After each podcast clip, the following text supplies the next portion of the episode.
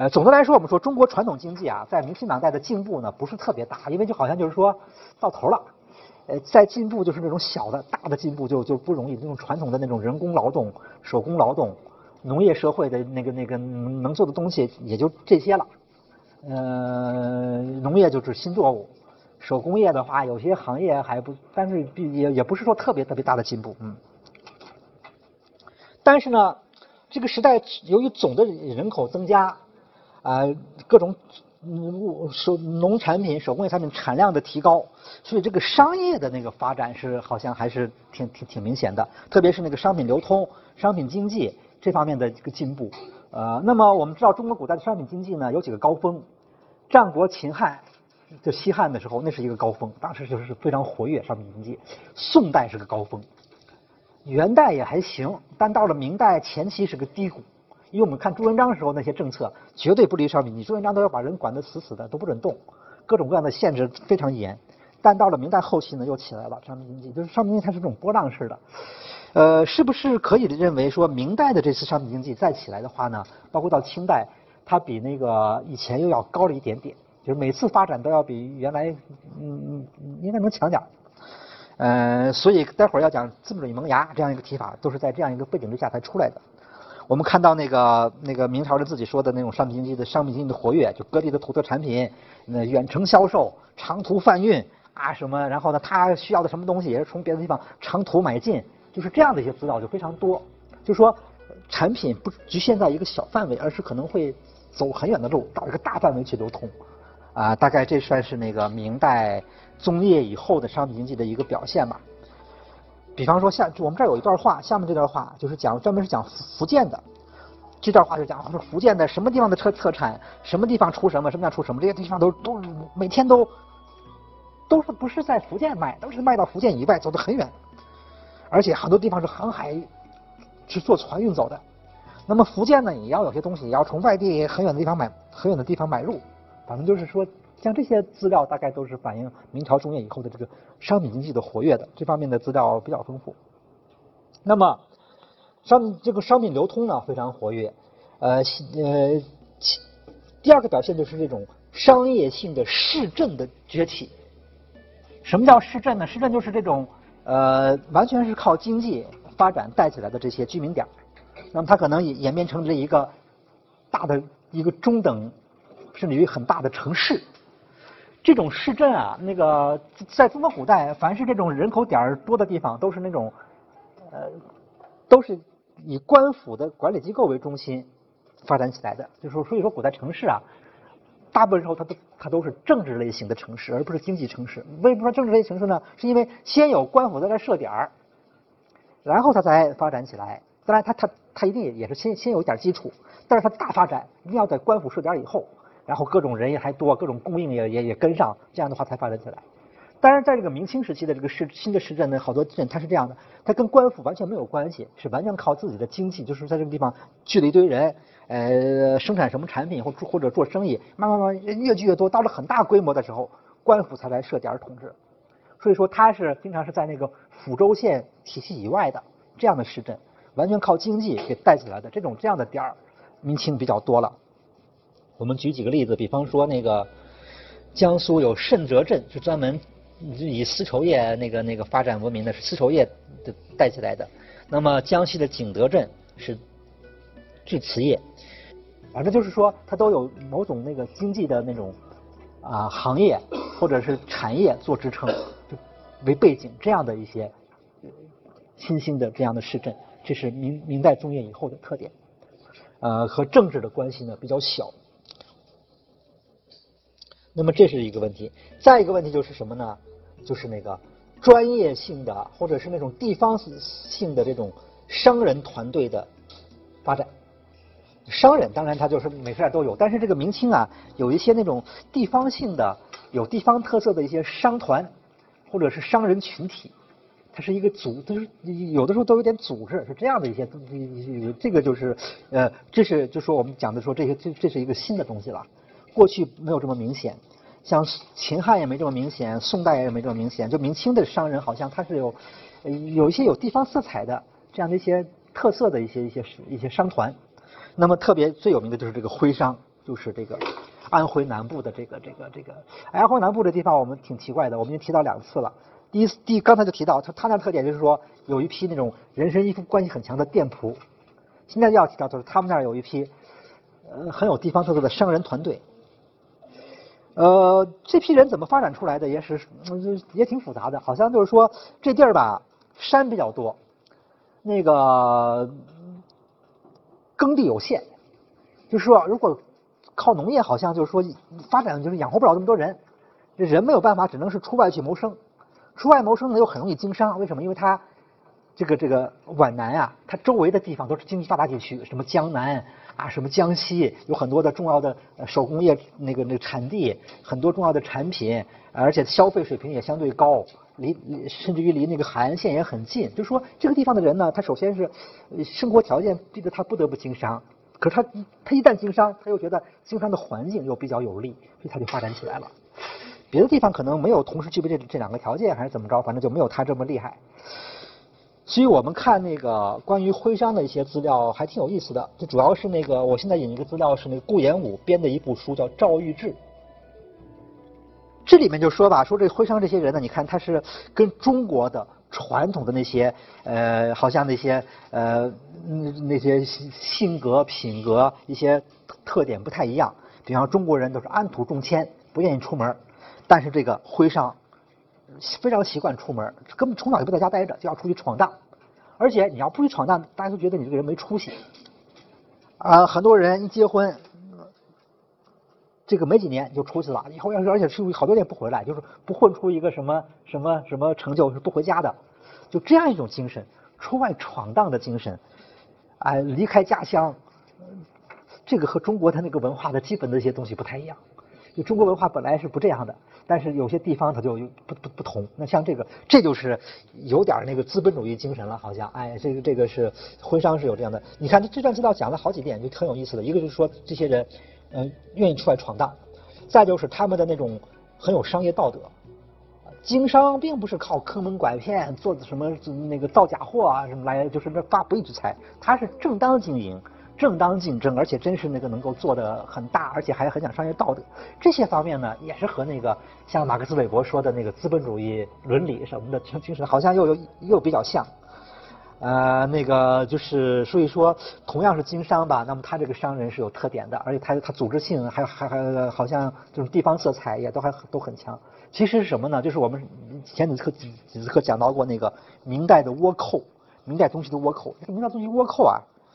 我们就讲过，明代中期的倭寇，嘉靖时期的倭寇呢，好多都是中国人。其实那里面主要的一些人就是这个徽商，安徽的这个商人，这个几个大头子都是徽，都是这的人。所以就他们是那个经商啊，这种这种这样的一种一种活动是能力很强，而且在那个明代就已经发展到到一到清代都很活跃的。这是徽商，还有一波人呢，呃，发展的比徽商晚一点，就是这个西商，就是山西商人。啊，这个过去还这个就是那个什么那个，反正以山西商人为题材也拍过一些电视剧，呃，还挺有名的。那个山西商人呢，他的特点是什么呢？呃，他主要经营的那是金融业，就说他他还不是一个一般的商人，他是，当然他也贩卖东西，他也倒腾一些东西，但他他主要的一个经营方向是金融业，就是那个呃办银行、存钱、放贷。汇款就搞这些东西，搞这个东西你就得有非常好的商业信誉才行，啊，你要是那个没有信誉不好，人家不敢给你存钱的，或者是那个给你借钱，或者是什么让让你来汇款，那他这个可是也是经过上百年发展发展起来的。但是这山西商人到底怎么发展起来的说法啊不太一致。根据那个晚清的一些野史笔记说，说这个山西商人之所以之所以能发展呀，是因为首先有李自成的钱在他们那儿存着呢。所以他们的资金很丰很丰富，其次是由著名学者顾炎武给他们制定了一些什么那个管理的那个那个方案规则，所以他们后来搞得很大。这个不不知道是不是可靠，不一定不一定。但是他们这个的确他们有些地方特色，就山西这个地方的，因为山西人啊，今天我们都有有时候会山西人是比较精明的。好像是有这种这种传统，就是那个那个精打细算什么的，那个生活比较勤俭，还是怎么着？呃，是有点这个特色。反正他们发展起来也是有点，呃，他们这个这个商团也是有特点的。而且呢，你可以看到，比方说大城市里面呢，都会建这种会馆。什么叫会馆？会馆都是这些外地人，比方说开封有山陕会馆，那就是在开封的山西、陕西人，他们集资建一个地方，就给他们提供住宿方便、落脚，包括一些一些临时性的帮助什么的。像北京有什么绍兴银号会馆，就专门的绍兴人，那个绍兴做这种金融的人，在在北京集体就就他们有一些点儿，换换句话说，就你可见这种地方的商人，每个地方的商人都都有一些组织。那么在每个外地，他们都有一些具具体的办事处、落脚点，这些东西呢，也是在过去的时代的商业不不不不常见的。那么这种会馆的普遍出现呢，也反映也也反映了那种社会流动的那种增加。如果人人都不出门，那就不需要会馆了。如果按照朱元璋时代的那个那个制度和要求，根本就不要有什么会馆。但是在明朝中期以后，会馆就开始比较普遍了。那么，再下面的一个问题是，那种好像在一些城市里面，城市经济的繁荣、高消费的那个那个这样的一种倾向，带动了那种城市服务业的发展。呃，像过去的话呢，这种嗯。当然这个高消费和社会服务业的这个关系，呃，高消费可以增加就业机会，拉动各种产业，这这样的一个道理，大概过去的这这这今天都觉得很好理解。但是在古代呢，好像要把这个道理想通还不容易。那么在古代一直是那种经济思想上是提倡勤俭节约的，不主张高消费的，所以那个好多官员呀到地方上做地方官，一看什么奢侈这种东西叫大忌。但到了明清呢，好像就出现了这样一种新的思想，说。高消费有好处，就是它也不能乱打击，因为它可能会拉动这个经济的发展。啊，像我们这引引段资料，这主要讲苏州的，就说这说说说我们苏州这么多的行业养活多少人？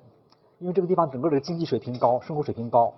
说你要硬给它降下来，不让他这不让他那，不准他不准干这不准干那，不准他消费，这些行业就马上垮了。一垮的话，这些人全部都没饭吃了。呃，就是说这个这个问题呢，也是在明清的，你看都。得到讨论，就说明这个这个说经济发展的一个侧面。嗯。那么另外呢，我们知道在这个时候的那个世界航新航路，那么在这个明朝中期以后就开通了，啊，所谓的全球化就开始了。呃，当然这时候还很不很不成熟了。那么这个，那么在当时呢，中国的这个很长时间里面，因为并没有和西方或者和外部外国形成那种军事上的那种冲突，主要还是种经济关系。在这样一个局面之下呢，中国当时的经济发展也得益于这个这个全球化这样的一个新航路的开辟，得益不少。为什么呢？因为中国的那个产品大量输出，白银大量流入，那么整个这个白银的流入呢，就造成了中国你看后来发生一系列的事情，包括那一条鞭法就宣布收银，而且到了那个明明后期和清代的白银货币化，就主要的那个货币是白银，呃，其次才是铜钱。嗯，但这本身对于这个这个商业啊，什么经济推动都都很关键的。那么这里面呢，就是和和这个新航路开辟和全球化开始是有关系的。呃，虽然说中国当时，而且中国就是在逐渐的落后于西方，包括在科技、呃生产技术方面的，它它它到你到近代是落后了，但这个落后这个过程，它并不是一开始就落后，它是慢慢慢慢落后的。那么在很长时间里面，它还落后的不太多，或者说不太明显。另外再加上中国这个大国，人多，各种产品多，还有很多的地方是还还有很多产品是自己有自己特点，国外没有的，所以它的那种这这个东西的那个外销量是很大的啊，丝绸、瓷器、茶叶啊，包括一些什么那个那个那个啊一些药材，好多东西都是那个嗯，就是所以是那个导致了白银。大就是在在在是在那个十九世纪以前到十八世纪为止，白银大量流入中国。中国有有人说说当说说说说在那几百年里，中国就是世界贸易世界贸易体系的中心。就是一般我们认为这个中国的那个经济上落后啊，生产关系陈旧，封建社会主外生产关系发展，就好像是到现在就被落后挨打。但是呢，就从另外一个角度看，在在在他落后挨打之前那一段，呃，就。如果仅就经济来谈经济，他的这个经济实力，这个产品总量，这个在贸易当中的地位还是很在世界上还是很领先的。所以前些年出了一本书叫《白银资本》，这个书也当时很很轰动，因为也是一个外国人写的，就说他就强调中国的重要性。这些方面就说明他这个商品经济呢不是一个已已经不完全是一个国内的问题，已经在某种程度上是已经也也被拉到那个世界体系当中了。所以这些方面呢，也是那和过去的商品经济还嗯，很就是说还还没有这个问题。所以这些方面都都说明清的商品经济主要是明中叶以后，明中叶以后呢，到清代呢，明清战乱受了一些影响，但后来又起来，整个这个商品经呢是在过去的基础之上又上了一个台阶，大概这么说是可以的。最后就资本主义萌芽了。什么叫资本主义萌芽呢？资本主义萌芽就是说，在这样一个大背景之下呢，我们看到出现了一些新的东西，主要是手工业中的自由雇佣劳动。那么这个在明代就有了，有好多资料来来写，有有有纺织业，啊，有什么榨油业，什么陶瓷业，啊，冶这个这个冶铁业，不是说一个行业，也不限于某一个地方，而是在南方的很多行业、很多地方都有这样的做法，就是说有人开工厂，然后呢雇工人干活，就就就就这么个事儿。这个事儿你看上去很简单，但是在中国古代这样的事儿比较少，或者说很罕见，因为。古代的中国古代手工业呢，基本是用什么方式呢？就是用用用用奴婢，用奴隶来干，或者是用那种徒弟，师傅带徒弟，或者是由那种官府的那种控制的工匠，都是那种人身自由度比较低的，嗯，受束缚很重的，跟那劳动也能干出好多活来。但是它不是那种资本主义的剥削关系，而这个的话呢，就是资本主义剥削关系。当年西方资本资本主义发展一开始也是这样的行业起来的，所以这个呢就被称为是资本主义萌芽。呃，这个问题呢，争论很大的，就是说，有人认为说这个东西呢，就就现在的话，教教材好像不怎么提这个词了。为什么不怎么提呢？因为这个资本主义萌芽它涵盖着一个假设，就是说，既然它是资资本主义萌芽，如果让它自由成长，它就会成为资本主义。现在的说法就好像比较普遍，倾向于认为说这个东西呢，现象是有，也值得注意，但是呢，这个东西你指望它在中国自由成长成为资本主义，不太可能。这是现在好多人的看法，所以说最好还不把它叫资本主义萌芽，以免引起误会。这个就是争论比较大，这个大家有机会去上网看一看那些讨论，我们就不讲了。这个这个，我个人也比较倾向于不把它叫资本主义萌芽，可能好一点。嗯，这是手工业。另外呢，农业也有一点点新的东西，农业里面就出现那种经营地主，这个呢也被有人称为是农业的资本主义萌芽。就是说，这种这这样的一种地主，他和过去地主不一样，他是开农场的。他不是说出租土地，他是自己开农场，然后呢，他那种集中管理、集中经营，他雇雇工劳动，而不是租店，不是租店是雇工，呃，他要搞什么成本核算，他要那个那个那个为市场服务，呃，希望能够通过这个农场的经营获取最大利润，就这样的一种经营目的，这样的一种管理方式啊，这些东西呢是和一般的地主不太一样。大概在明清两代呢，这样的地主也就是新型地主也也出了一些。就有有的书称之为经营地主，那么呢，呃，也有的很多人认为说这就是农业中的资本主义萌芽，呃，但是总的来说呢，我们说资本主义萌芽是这样的，我就说中国的这个社会啊很复杂，嗯，不断的也会出现一些新东西，但是我们看到的情况就是说，中国的社会是那个中国古代社会，它的特点是那个政治权力比较强大，所以说之之所以不同意资本主义萌芽这种说法，就是说我们认为中国的。你当虽然历史不能假设，但是我们感觉就中国的这当时明清那个社会，就以一个社会整体而论，虽然说有这样的一些新的东西出现，它离什么资本主义，呃，整个这个占占一个主导地位这样一种生产关系还非常的遥远，而且感觉上它不太可能冲破政治体制的束缚。如果没有外国的后来的那个进入，整个这个西方的这侵略，整个整个把中国这个打打破，中国经济发展恐怕啊。呃，不能指望这些新这些东西来来来来成为资本主义这个这个新的生产关系。虽然它它很重要，也值得肯定，也值得研究，但是可能嗯，也许不称之为资资本主义萌芽比较合适。这就是可能现在有很多人是这样看法。